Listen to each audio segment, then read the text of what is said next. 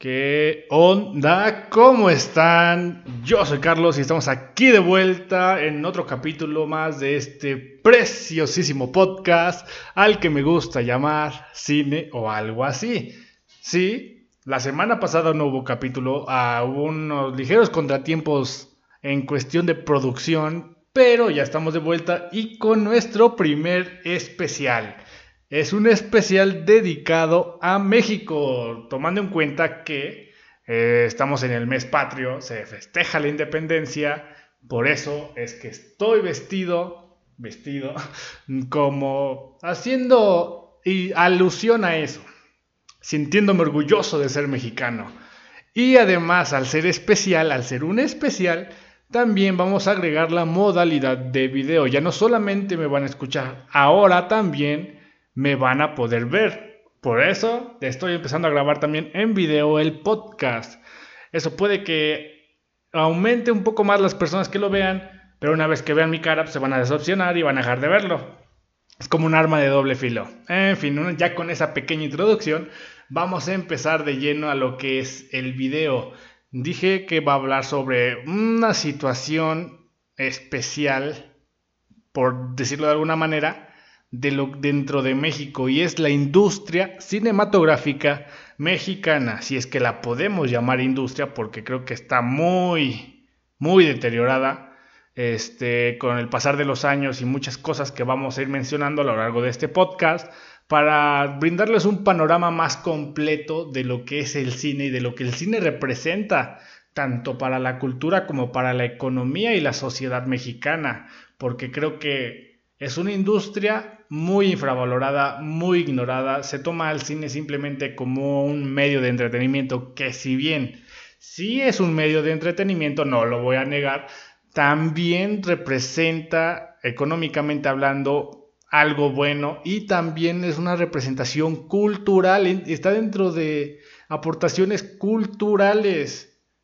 Pero van a ver a lo que me refiero, van a entender un poco más cuando vaya hablando. Y para empezar a hablarles del panorama completo voy a tener que decir números.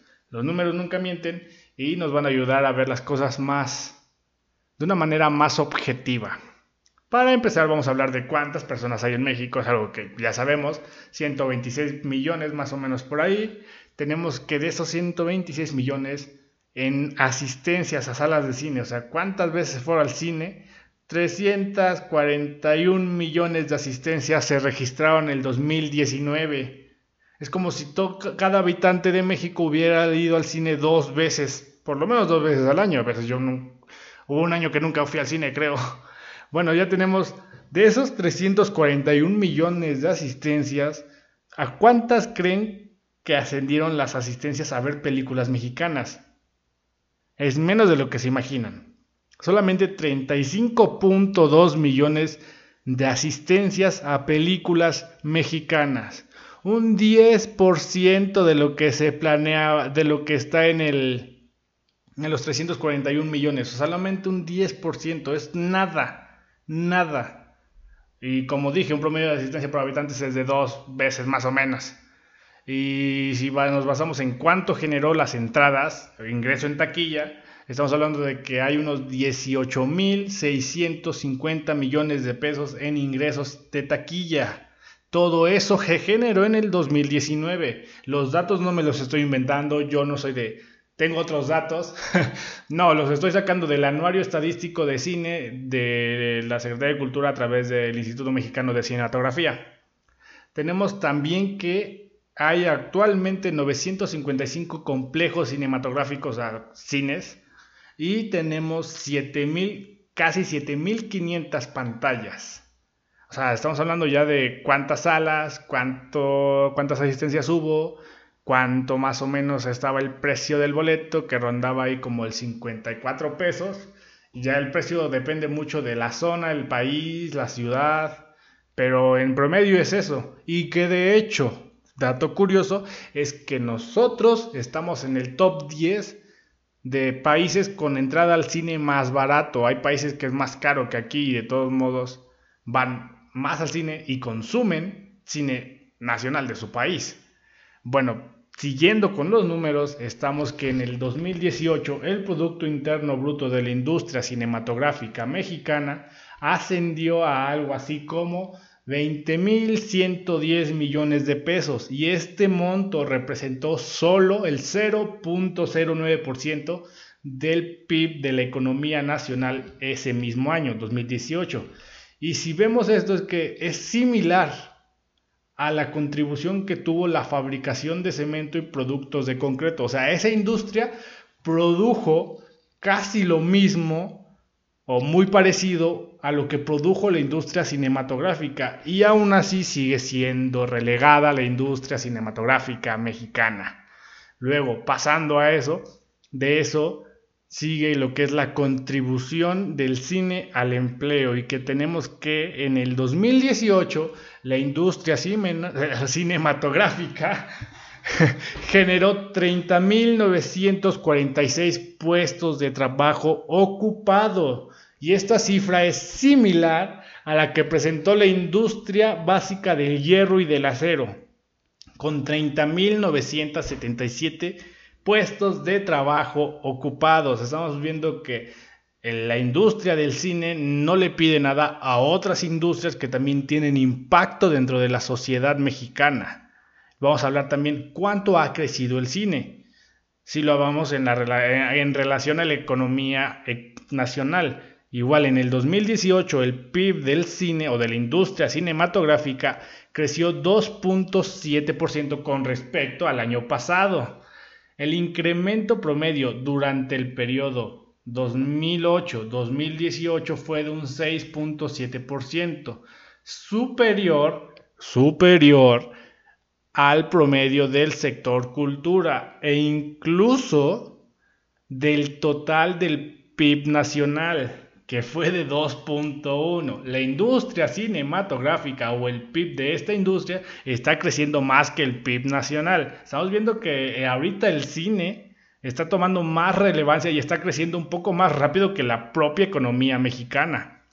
Y tenemos, ¿por qué? Pues porque la gente está empezando a ir más al cine. El problema es que no ven películas mexicanas. Y ya que estamos hablando con las películas mexicanas y ya tenemos un panorama más general de lo las cifras que produce la industria cinematográfica, vamos a pasar en específico con las películas mexicanas. Y tenemos que en el 2019 se contabilizaron 216 películas nacionales producidas. Y cuando digo que son producidas me refiero a que se registraron. Unas se estaban filmando, unas se quedaron en proceso de filmación, producción, postproducción, edición, pero ese fue el número de las que se registraron. De este total, el 49% se realizó con algún tipo de apoyo público. también dentro de este total, la Ciudad de México fue la locación del 43% de todas las producciones totales. Si bien la Ciudad de México creo que es de las más características a nivel mundial, yo creo que también hay muchos otros estados con mucha belleza arquitectónica y cultural y social, o sea, hay gente bonita aquí en México, obviamente, como para que todas las películas o la mayoría sean grabadas en, en la Ciudad de México. Tenemos que también, por ejemplo, en Colima, Sinaloa, Tabasco, Tlaxcala, Baja California, solamente se filmó una película.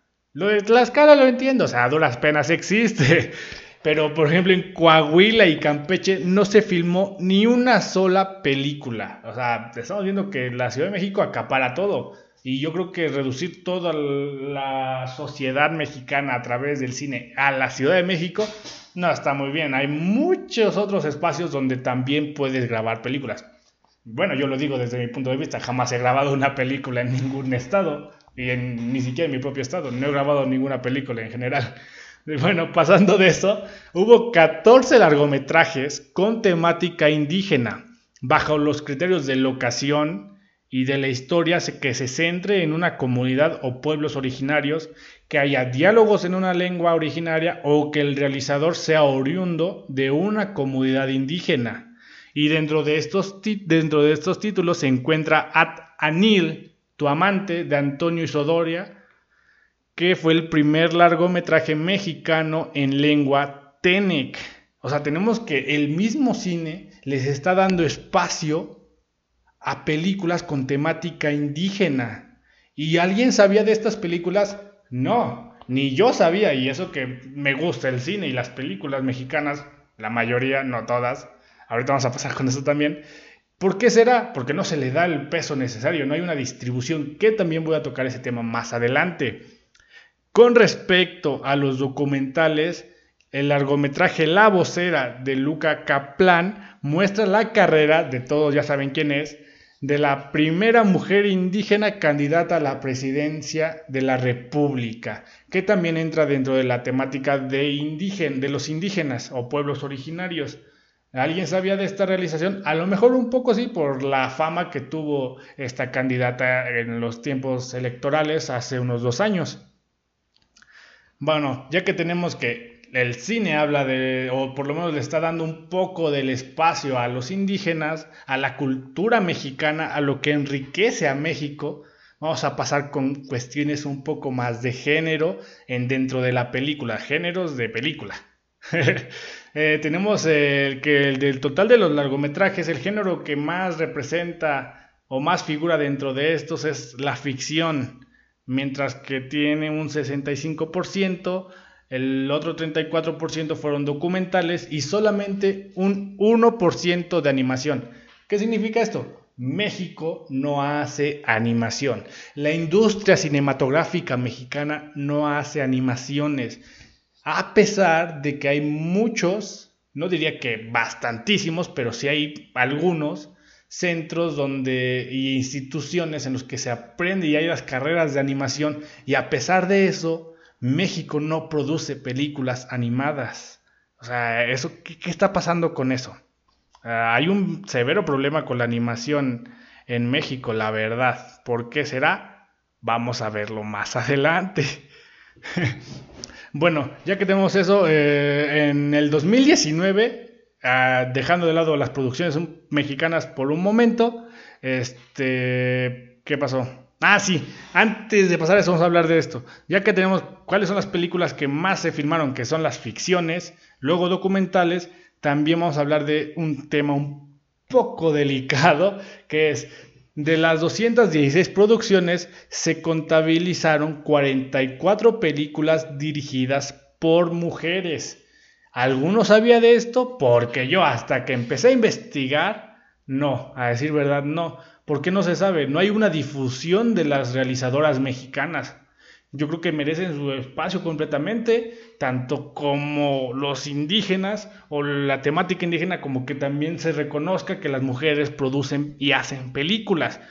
Pero si a duras penas se sabe que hay películas mexicanas, imagínense para que lleguen a enterarse que hay una película con una temática indígena o que hay una película que la dirigió una mujer. No, bueno, ya que pasó eso, este pequeño arranque de, estrés por estos números que les estoy diciendo, vamos a pasar a que en el 2019, en total, incluyendo a las películas mexicanas, se estrenaron 454 películas. 341 millones de asistentes a las salas de cine en México, como dije anteriormente. De la asistencia registrada, escuchen bien, 96% correspondió a la oferta comercial, a las películas comerciales, a los blockbusters. Y vamos a ver las 10 películas más vistas en México son de origen estadounidense. ¿Y cuál creen que está a la cabeza? Toy Story 4. Disney, el monstruo que es Disney, tiene sus películas ajenas a nuestro país en primeros lugares. En el primer lugar en taquilla con 25 millones de espectadores. En segundo lugar, obviamente, tenemos a Avengers Endgame. Por su parte, el cine nacional obtuvo solo 10% de las entradas al contabilizar los 35.2 millones que dije anteriormente. De los 101 estrenos mexicanos que hubo en este año, 46% se exhibió en menos de 10 pantallas y el 20% tuvo una duración de tres semanas en cartelera. O sea, si ven la magnitud, cómo nos vemos tan opacados por Hollywood. ¿Por qué, va, ¿Por qué pasa esto? Lo voy a explicar más adelante. Mientras que 53% de los estrenos mexicanos sumaron apenas 79 mil espectadores, No Manches Frida 2, válgame, fue vista por 6.6 millones de personas. No Manches Frida 2 fue la producción mexicana que más asistencia generó. Hay producciones mexicanas como Aversión que solo tuvieron exhibición en una pantalla por una semana y solamente solamente tuvieron 19 asistentes. Yo creo que nada más fue su mamá del realizador, la tía, el sobrino, el primo, o sea, solamente su familia cercana. 19 asistentes a una película. O sea, generaron menos de 2 mil, 3 mil pesos en taquilla. Menos de 2 mil pesos. O sea, esto no puede ser posible. ¿Por qué es esto?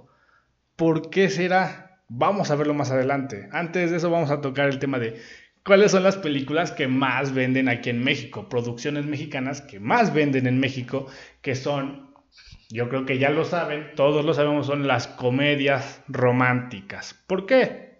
También lo veremos más adelante.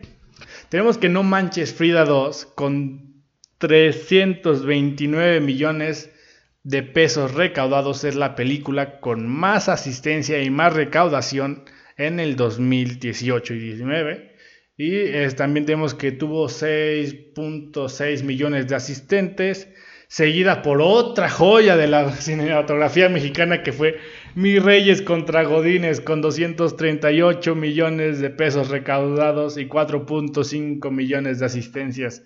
Esas películas, por alguna extraña razón, venden. A simple vista, estos datos que les estoy mencionando podemos ya vislumbrar que existe un daño realmente grave a la industria cinematográfica mexicana. ¿Y cuáles son los dos grandes problemas que causan tanto daño a esta industria? La distribución y la exhibición. ¿Quiénes son los culpables de que existan estos problemas? Pues yo podría mencionarle a dos, y uno es que somos nosotros como consumidores y que también aparte de, los, de nosotros como los consumidores, como los que vamos al cine, el gobierno tiene gran importancia dentro de esta situación que tenemos actualmente. ¿Por qué? Hay, existe una ley, la ley de, federal de cine, algo así, eh, que estipula que en su artículo 19 también este, se habló de eso del TLC y el, y el TEMEC, eh, se establece que las producciones mexicanas tienen derecho al solo 10% de la exhibición total en cines. Anteriormente el cine por lo menos y hasta el 1994 figuraba dentro de la canasta básica. ¿Y qué fue lo que pasó? La manera en la que se veía el cine en ese tiempo era completamente diferente. Antes pregúntenle a sus papás o a sus abuelos o si ustedes ya son muy grandes y están viendo este podcast, también lo sabrán, que antes los cines o los complejos de cine eran enormes, las salas eran enormes, cabía mucha gente. Pero ¿qué pasó? Se firmó el Tratado de Libre Comercio entre América del Norte. Si bien al principio esto representó una modernización de la industria y hizo que ésta se expandiera a la larga fue lo que enterró nuestra propia industria. ¿Por qué? Porque en la primera versión de la ley que les mencioné del artículo 19, las salas eran un 50% películas extranjeras, un 50% películas mexicanas. Después del Tratado de Libre Comercio se redujo a un 30% en el Tratado de Libre Comercio. Pero ¿qué pasó? En la ley, conforme pasaban los años, se iba reformando el artículo, reduciendo el porcentaje de exhibición total del 20 y luego del 10%. Y así nos quedamos. En el TLC al principio defendían más las producciones mexicanas dándole el 30% de espacio y la propia ley lo redujo al 10%. Y con la llegada del TEMEC se dejó completamente olvidado. No se buscó aumentar por lo menos un 5%. Se quedó en 10. Se dejó completamente de lado. El gobierno tiene gran importancia en esto porque es el que apoya y fomenta el crecimiento cultural y el cine es una expresión cultural. Y ahorita, por lo menos en este sexenio, se redujo el presupuesto al sector cultura y se canceló el fideicomiso de apoyo al cine. El, el, apoyo del gobierno no se está viendo demasiado este sexenio.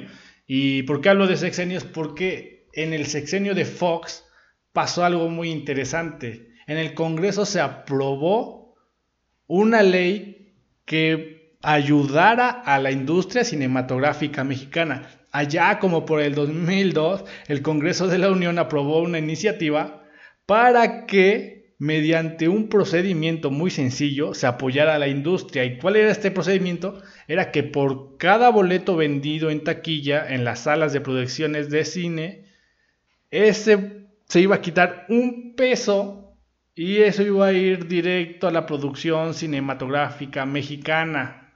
De, imaginemos de los 54 pesos que cuestan, se quitaba un peso y eso se mandaba directo a un apoyo al cine. Y funcionó por algunos meses.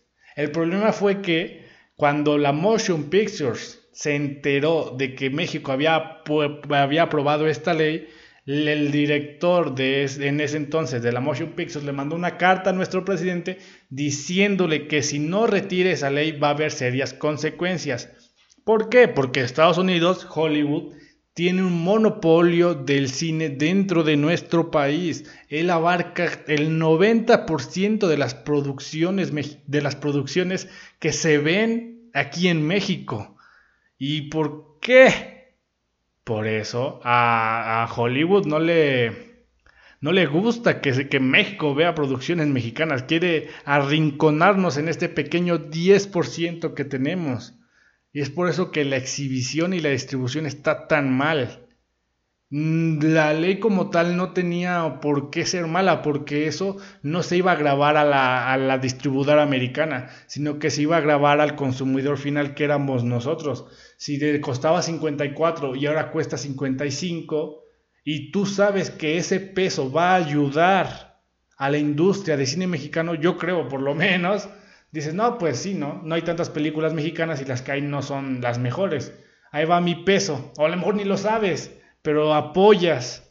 Y esa ley se echó para atrás completamente. Yo creo que le faltó valor al presidente para que se pudiera seguir con esa ley. Y es más, eh, yo estoy estudiando Administración Pública y Ciencias Políticas, me estoy enfocando a lo que es trabajar en el gobierno, yo espero en algún futuro poder rescatar o estudiar bien cuáles fueron lo que hizo que fallara y se hiciera para atrás esa ley, aparte de la intimidación por parte de Hollywood. Yo espero algún día estudiar bien eso para proponer algo similar, para que realmente haya un apoyo al cine.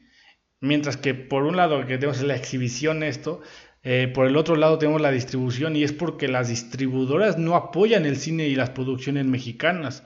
Claro, están en completamente su derecho, así funciona el mercado del cine. Se abrió el mercado del cine con el, T, con el TLC. Y si Avengers va a vender mucho más que, no sé, Aversión, que, que nadie la vio, obviamente van a preferir poner en pantalla Los Vengadores. Y no está mal pero lo que creo que no está tan bien es que se deje completamente desvalido a la industria cinematográfica mexicana. No tiene armas, no tiene el dinero y no tiene el cómo competir contra los grandes monstruos de Hollywood. Y una vez que ya tenemos todo este panorama, que ya vemos el daño que le está causando a la industria cinematográfica en México, podemos hablar de otra cosa. Ya hablamos de qué hace el gobierno y qué no hace. Ahora vamos a hablar de nosotros como consumidores y por qué es que las comedias románticas siguen estando a la cabeza en las producciones mexicanas, a pesar de que la calidad de esas películas es más que cuestionable. Y es fácil saber por qué, porque nosotros consumimos esos productos. Las productoras y las distribuidoras de esas películas nos subestiman como espectadores ¿Y por qué? Con justa razón lo hacen. Porque vamos a ver esas películas que hacen con pésima calidad la mayoría y que de todos modos no pedimos algo mejor nosotros como consumidores de películas mexicanas. ¿Y por qué pasa esto? Yo tengo dos razones. La primera es por el pensamiento arraigado que tenemos aquí eh, en México y en muchas partes del mundo, de que el cine es puro entretenimiento vacío y que solo sirve para ir a distraerse, cuando realmente se olvida que es una expresión artística y como expresión artística refleja nuestra realidad que vivimos. Y yo personalmente no creo que la realidad que plasman en una comedia romántica sea la más cercana, por lo menos a mi realidad o a la de cientos de miles de mexicanos. Esa es la primera razón que yo tengo. La segunda razón es que esas películas transmiten un sentimiento aspiracionista. Y este sentimiento aspiracionista lo tienen muchos mexicanos. Y en la comedia romántica se plasma de buena manera y es por eso que genera tanta gente que vaya a verlas.